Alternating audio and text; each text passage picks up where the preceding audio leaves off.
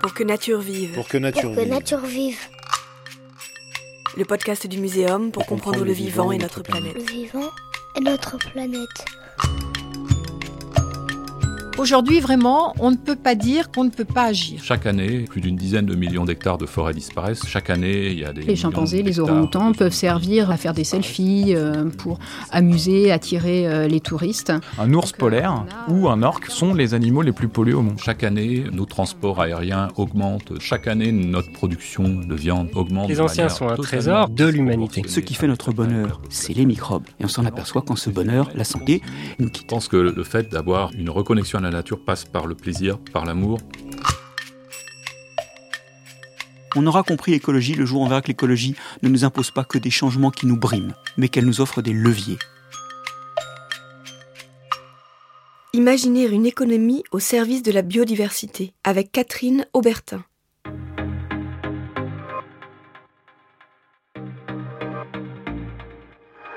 L'expression rien ne vaut la vie est contredite par les assureurs qui évaluent depuis longtemps le coût d'une vie disparue, selon des critères précis.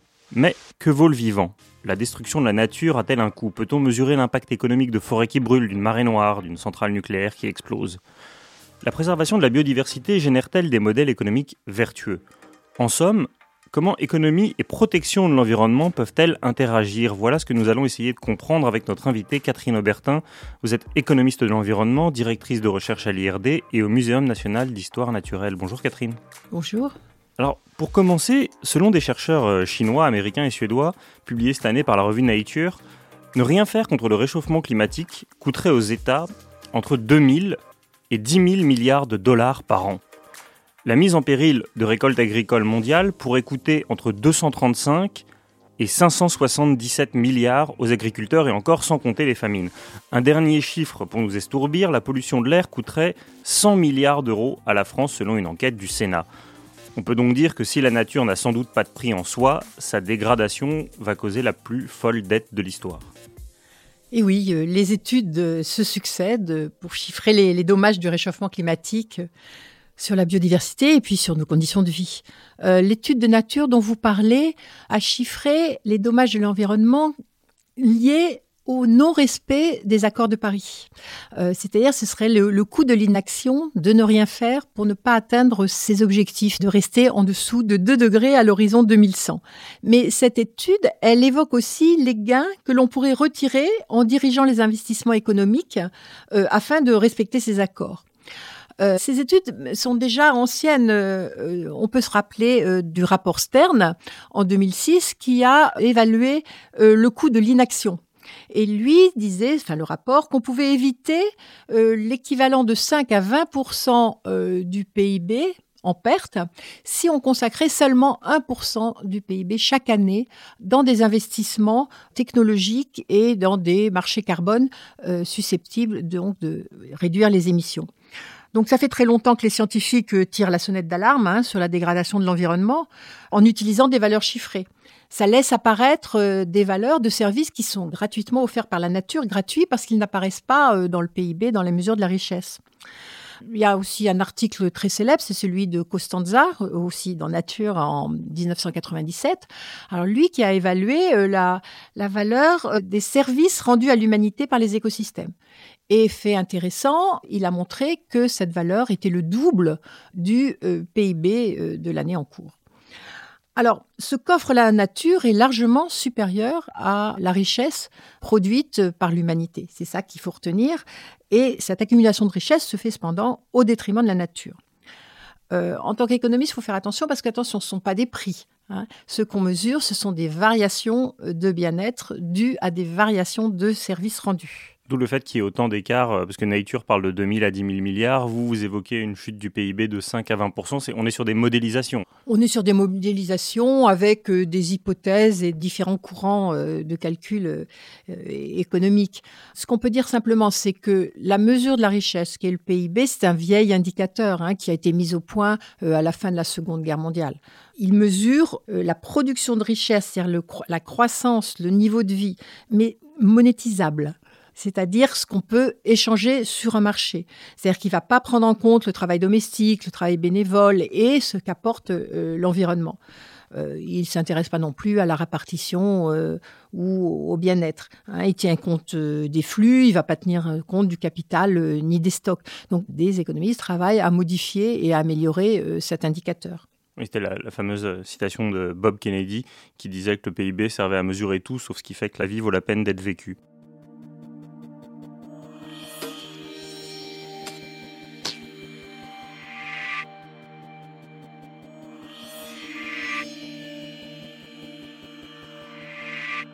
Oublions l'échelle globale et allons sur des événements qui endommagent la nature. Quand on songe aux, marées noires de BP ou le naufrage de l'Erika, plus anciennement le drame de Tchernobyl et plus récemment celui de Fukushima, est-ce qu'on peut vraiment monétiser les conséquences de tels drames écologiques? Est-ce qu'on peut dire combien ça va nous coûter alors qu'en fait les, traces de ces incidents sont là pour des siècles?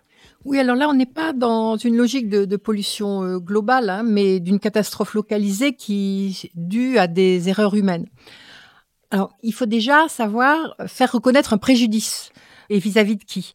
Et le cas de l'ERICA euh, est intéressant parce qu'il y a eu un rapport de la Cour suprême qui a reconnu la notion de préjudice écologique. C'est-à-dire que jusqu'à présent, on ne reconnaissait que des préjudices vis-à-vis, euh, par exemple, des mairies ou des communes euh, riveraines des côtes qui ont été souillées par le pétrole de l'ERICA. Ce, préjudice écologique, c'est très important. C'est-à-dire qu'on reconnaît une valeur à la nature pour elle-même. La loi de 2016, donc pour la reconquête de la biodiversité de la nature et des paysages, elle-même va euh, graver euh, dans le marbre, si j'ose dire, cette notion de préjudice écologique. Et dernièrement, la Convention euh, citoyenne qui a réfléchi sur le climat a proposé de refaire reconnaître le crime d'écocide. Donc, pourquoi j'insiste là-dessus? Parce qu'on voit bien la dimension juridique de la chose. Là, on est vraiment dans une question de droit. L'économie ne fonctionne pas toute seule. Alors, pour répondre plus précisément à votre question, les économistes ils disposent d'une très très riche euh, boîte à outils euh, pour mesurer euh, la valeur d'un dommage comme d'un service rendu. Alors, l'idée, c'est que généralement, ce sont des biens qui sont hors marché, donc ils n'ont pas de, de, valeur monétaire. Donc, on va essayer de les faire rentrer dans une logique, c'est-à-dire on va essayer de leur trouver des substituts avec par approximation, avec des éléments qui ont déjà une valeur monétaire, c'est-à-dire, par exemple, pour la marée noire, on va essayer de calculer le coût de la réparation le coût de la dépollution, de la remise en état. Euh, on va essayer de calculer le manque à gagner en termes d'activité économique, de tourisme. Vous voyez, on essaye euh, de, s'approximer. D'une façon générale, on va calculer, pour donner une valeur euh, au fait de profiter d'une belle vue, on va voir quels sont les prix des appartements, s'ils sont sur la mer ou s'ils sont sur une cour. Bon, vous voyez, on tâtonne, on tâtonne. Pour les préjudices écologiques, c'est un peu plus compliqué quand on essaie de voir la valeur vraiment d'un écosystème. Alors, on va essayer de substituer les fonctions. Donc, on va remplacer une zone humide par une usine d'épuration. Hein. Et puis, on va faire la, somme des valeurs et on va voir à peu près ce que ça donne.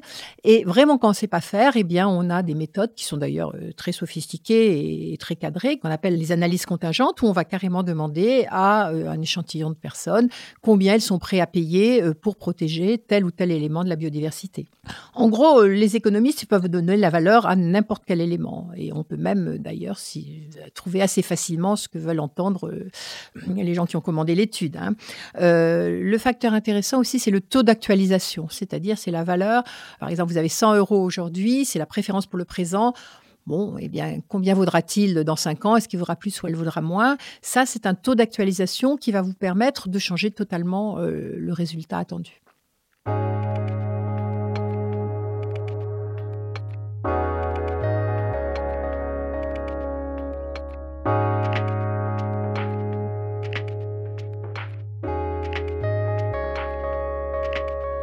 Alors, en fait, ce qu'on entend, c'est que face à des tels drames qui sont évidemment hors marché, puisque la nature, elle est non monétisable, le marché s'invente euh, des solutions et demande à l'économie standard de, s'y substituer. Alors, il y a des effets pervers.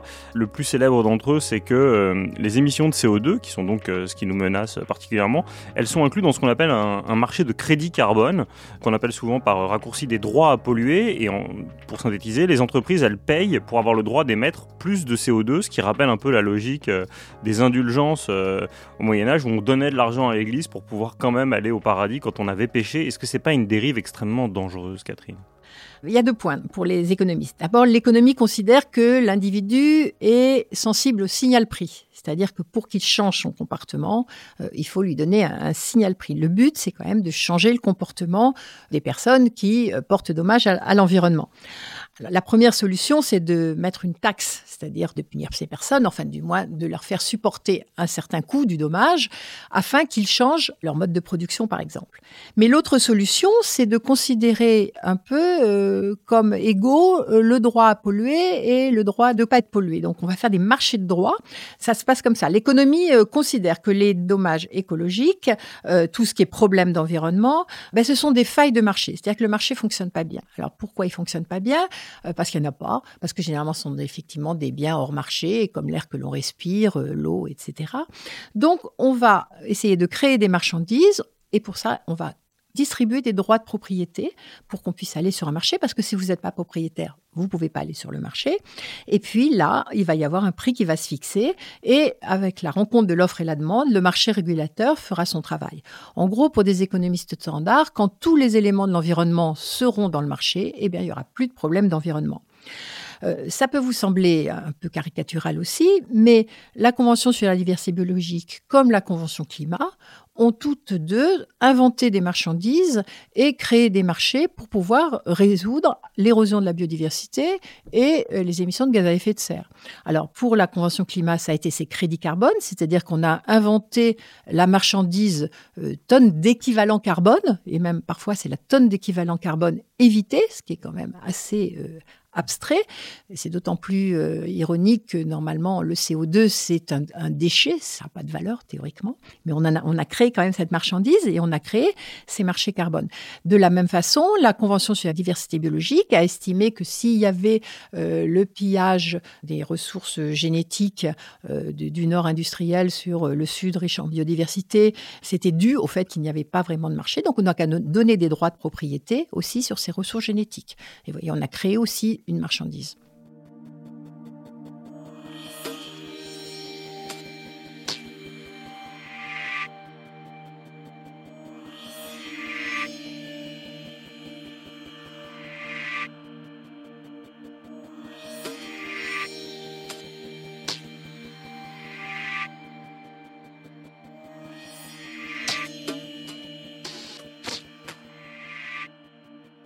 Au-delà des thèses, euh, il y a des lois. Euh, vous en avez mentionné une tout à l'heure qui est celle de 2016 euh, en France pour la reconquête de la biodiversité, de la nature et des paysages. Et cette loi, elle repose sur un triptyque ERC, éviter, réduire et compenser. Alors tout ça a l'air très abstrait et, peu connu du grand public, mais au fond, ça veut dire que la loi impose des études d'impact préliminaires lors de la construction de grosses infrastructures à quoi ça sert et est-ce que ça permet d'éviter de la détérioration de biodiversité? Oui, le, le, but de la loi, c'est de minimiser les atteintes à l'environnement. Hein. Lorsqu'il y a un projet d'aménagement, il est d'abord déclaré d'utilité publique. C'est important. Et il doit se soumettre à la loi. Hein. Si l'étude d'impact montre qu'il y a des atteintes à l'environnement, il faut les minimiser. Euh, par exemple, si on veut faire passer des voies ferrées euh, dans une zone protégée, il faut peut-être la contourner. Peut-être, euh, au lieu de faire passer plusieurs trains par jour, on va réduire ou on va réduire l'empreinte au sol. Et puis vraiment, si on ne peut pas ni éviter ni réduire, on va compenser. Et s'il n'est pas possible de compenser, il est bien dit dans la loi que le projet doit être arrêté. Là aussi, je défends les économistes. Le droit à détruire, euh, il n'est pas donné par ce schéma, il est donné par la déclaration euh, d'utilité publique, c'est-à-dire par le pouvoir politique. Euh, là, les économistes, ils interviennent justement pour essayer de minimiser les atteintes à l'environnement. Et la loi française est très intéressante parce qu'elle dit qu'il ne doit pas y avoir de perte nette de biodiversité. Pas de perte nette de biodiversité, ça veut dire que ce qui a été détruit doit être réellement compensé et même plus. Et pas compensé par de la conservation de quelque chose qui existe déjà, mais par une restauration, une création de biodiversité autre part. C'est vraiment intéressant ce que vous dites, parce qu'on voit que le triptyque doit se maintenir dans cet ordre-là. Aujourd'hui, il y a beaucoup d'entreprises qui affichent leur vertu en disant qu'elles vont euh, replanter des arbres pour compenser les émissions de CO2, mais il faut d'abord et avant tout essayer d'éviter les, les, destructions et de réduire euh, son empreinte de destruction. Absolument, c'est vraiment un outil qui est extrêmement intéressant. Le problème, évidemment, c'est sa mise en œuvre, son suivi et son contrôle.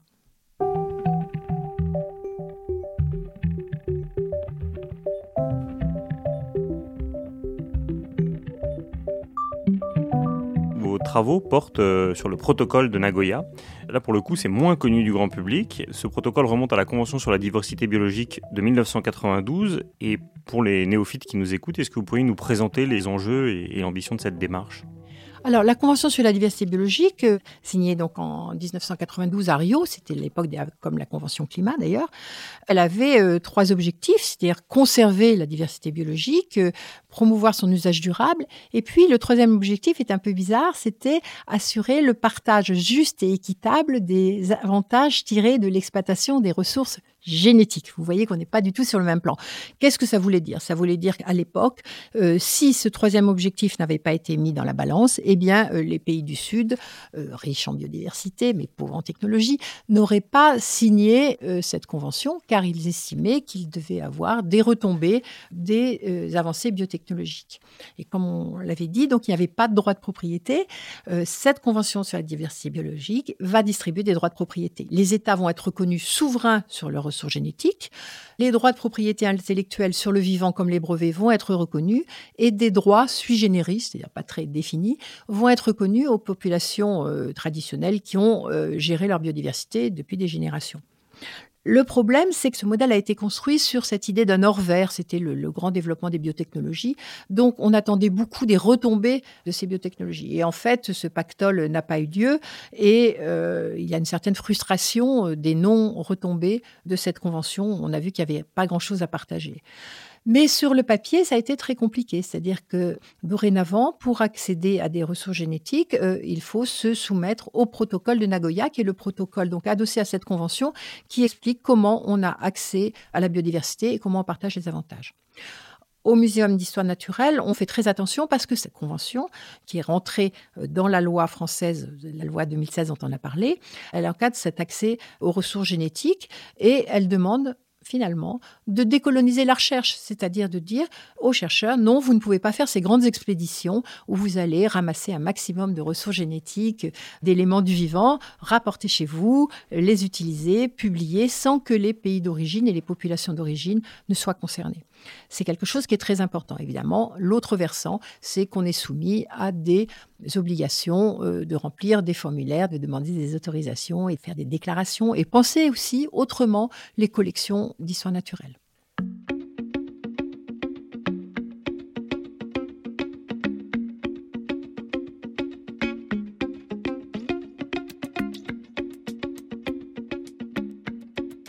Alors, cette bataille que vous évoquez pour le, partage euh, des ressources, elle n'est pas terminée, puisque l'an prochain se tiendra la COP 15 biodiversité qui aurait dû se tenir cette année, mais qui a été reportée à cause du, Covid.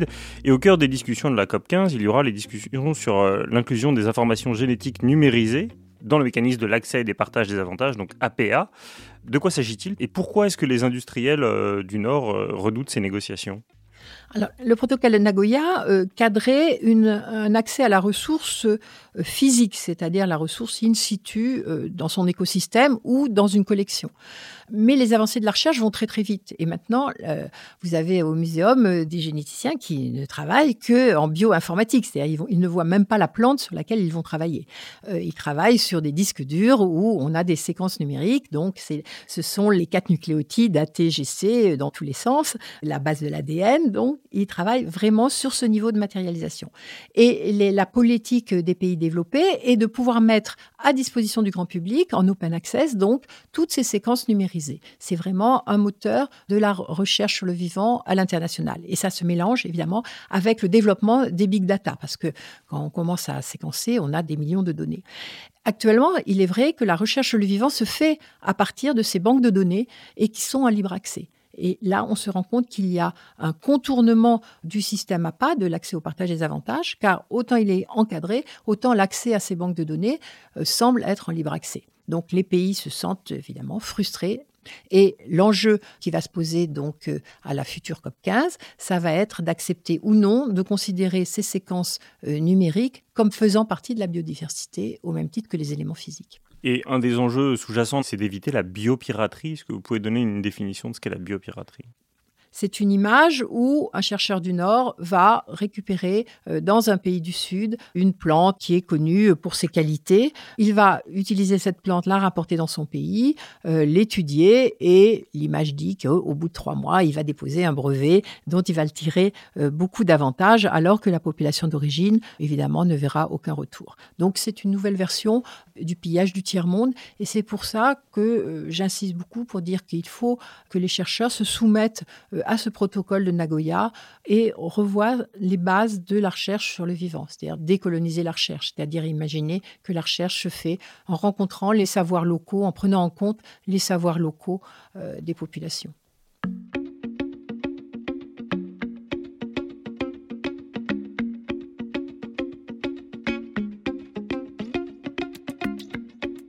Une de vos autres spécialités, c'est l'Amazonie. On va essayer de ne pas faire de colonisation en imposant nos vues aux dirigeants brésiliens, mais l'Amazonie, on dit souvent que c'est le poumon de la planète, et je sais que c'est une expression qui vous énerve, elle est, de plus en plus euh, ravagée chaque été par des méga-feux, et le pouvoir politique local euh, semble peu enclin, pour employer une litote, à stopper la déforestation là-bas qui est à l'origine des feux. Est-ce qu'il y a une stratégie économique à appliquer? Est-ce qu'on peut dire quelque chose au, gouvernement local pour les, les faire changer d'avis et prendre conscience de la nécessité de préserver cette forêt Bon, alors c'est franchement pas à nous de donner des leçons euh, aux Brésiliens. Déjà, je trouve que c'est quelque chose d'un peu délicat. Euh, d'autant plus qu'il faut se rappeler que les Brésiliens ont réussi euh, entre 2004 et 2014 à faire baisser leur déforestation de 80%. On est passé à 24 000 km à 5 000 km cette chute de déforestation n'a pas été due à des mécanismes de marché, mais à toute une série euh, d'outils régaliens par exemple les outils euh, de surveillance par image satellite qui ont permis d'accompagner cette déforestation et de mettre au service des agences environnementales euh, les possibilités euh, d'agir contre les gens bah, qui déforestaient. Il y a eu la création d'aires protégées, d'unités de conservation, de terres indigènes.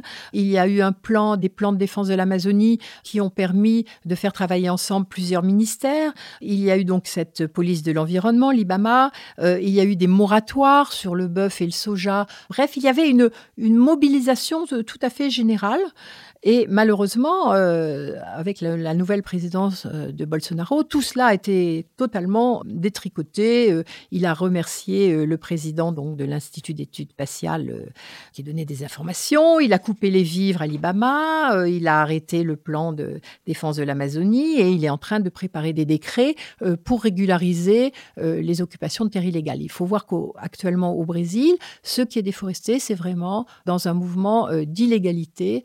c'est sont vraiment des trafics de terre, des trafics de titres qui ont lieu euh, dans des zones, euh, essentiellement les unités de conservation, euh, les zones non appropriées et malheureusement de plus en plus dans les territoires indigènes. Pour le, Brésil, quand je vous dis qu'il n'y a pas de leçon à donner aux Brésiliens, en revanche, on peut nous en profiter pour balayer devant notre porte hein, et s'interroger sur notre filière de protéines végétales. Parce que si l'on estime que la déforestation de l'Amazonie euh, vient de la nécessité d'avoir des terres pour euh, le soja ou pour l'élevage, on peut dire qu'on a une responsabilité. Et vous savez que les Français émettent en moyenne 6 euh, tonnes de CO2 par habitant.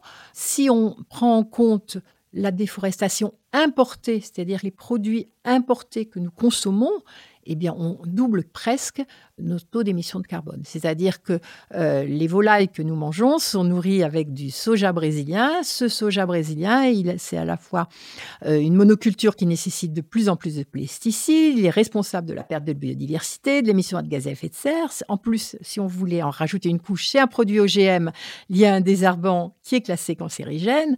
Bon, il y a vraiment une réflexion à avoir sur cette filière euh, des protéines végétales et de voir comment on peut, déjà nous en France, intervenir sur euh, nos filières d'élevage.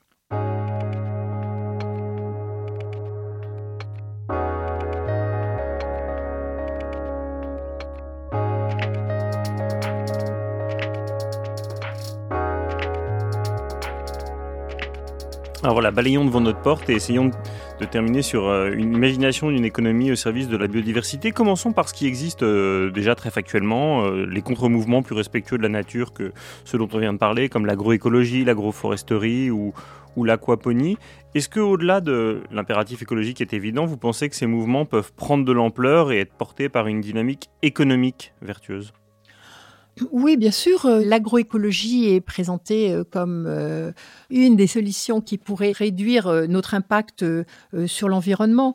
Mais il faut faire un peu attention. L'agroécologie, c'est un système euh, alternatif au productivisme. Hein. C'est avant tout un projet de société. C'est pas simplement une sorte de cahier des charges où on vous expliquera combien il faut mettre euh, d'engrais euh, naturels à l'hectare. Hein. Ça va beaucoup plus loin. Et puis aussi, également, il faut faire très attention aux solutions technologiques. L'agroécologie, ce sera quelque chose d'extrêmement technique, d'extrêmement sophistiqué, hein, car il s'agit de pouvoir gérer toutes les interactions entre humains, non humains dans un écosystème, hein, mais aussi les interactions euh, sociales, euh, institutionnelles, politiques, techniques, euh, les réflexions sur les valeurs. Bref, c'est vraiment imaginer une nouvelle économie, un nouveau rapport à la nature et un nouveau mode de gouvernement de la nature. Et il y a une dérive peut-être parfois pour l'agroécologie. on peut citer quelques exemples récents. Par exemple, les, serres chauffées au fioul peuvent être labellisées bio. Ça a été une question, je crois que ça a été résolu. Maintenant, euh, les, serres chauffées qui font des tomates de contre-saison euh, ne peuvent plus être labellisées bio. Il faut faire aussi attention à ce qu'on appelle la bioéconomie, parce que la bioéconomie, euh, ça peut être également de l'édition de génome, des, des, OGM. Et un autre ça peut être par exemple la viande artificielle, qui est une, viande synthétique où on sépare l'animal de la viande, mais d'un point de vue éthique, d'un point de vue environnemental, on peut trouver des avantages à la viande artificielle. Donc, il euh, faut faire très attention. Je crois que l'agroécologie, c'est vraiment un projet de société. C'est en tant que tel qu'il faut le penser.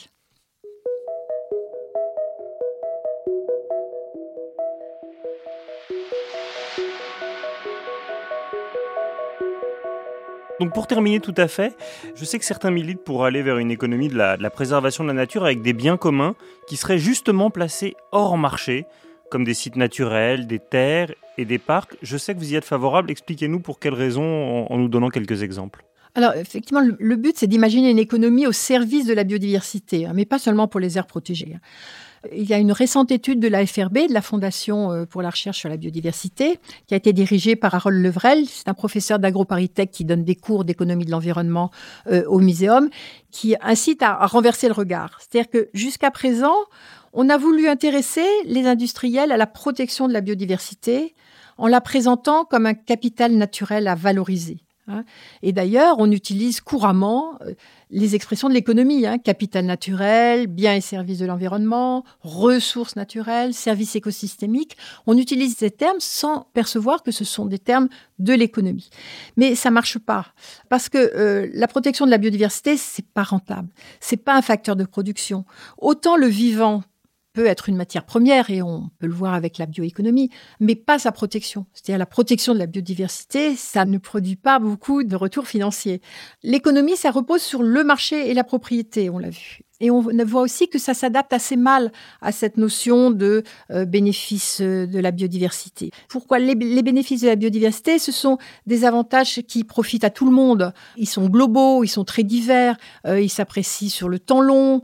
Donc, pour les valoriser sur un marché, il faudrait vraiment essayer de créer une marchandise, créer un marché, donner des droits de propriété, ce qu'on appelle les coûts de transaction, hein, faire des contrats, des mesures, du contrôle. C'est très compliqué. Donc, depuis très longtemps, les économistes hétérodoxes militent pour opposer la soutenabilité faible à la soutenabilité forte. Je, m'explique.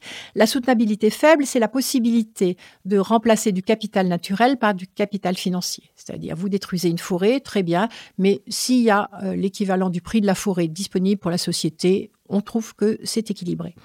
Au contraire, les, économistes donc hétérodoxes militent pour une soutenabilité forte, c'est-à-dire la non-substitution entre capital naturel et capital monétaire, avec le principe vraiment de conservation normative, de conservation. Hein. C'est-à-dire ce qu'il faut, c'est le coût de maintien, réfléchir au maintien du bon état écologique. Euh, remédier à la non-durabilité du système de production. Il faut absolument euh, conserver totalement les fonctions de l'écosystème. Et on passe pas forcément par euh, une compensation monétaire. Il est aussi important de penser à un autre mode de gouvernance. Euh, on a vu euh, l'économie euh, se base sur la propriété et sur le marché. il faut penser à une autre gestion, par exemple, en termes de commun, qui montre que les conditions de gestion des ressources naturelles ne peuvent très bien ne dépendre ni du système de salariat ni de l'État. La nature, dans ce cas-là, est intégrée dans un projet de société porté par une communauté engagée, dont l'objectif, ça va être l'amélioration constant de l'usage, de l'accès et du partage des éléments naturels. C'est-à-dire que cette soutenabilité de la nature, c'est, elle est placée au centre du projet sociétal. Parce que la biodiversité, euh, donc je le répète, c'est pas un facteur de production, c'est un ensemble d'entités naturelles hein, qu'il faut maintenir euh, pour la biosphère, pour le bien-être des populations. Et le rôle du système économique, ça devrait être au service des lois de protection environnementale. En France, on a de très bonnes lois de protection environnementale. Donc cette loi sur la biodiversité, on a la stratégie nationale biodiversité, on a euh, les trames vertes et bleues, on a l'accord de Paris. C'est-à-dire que si on mettait l'économie pour atteindre ces objectifs, on aurait vraiment euh, une économie au service de la biodiversité et qui aurait un rôle tout à fait différent.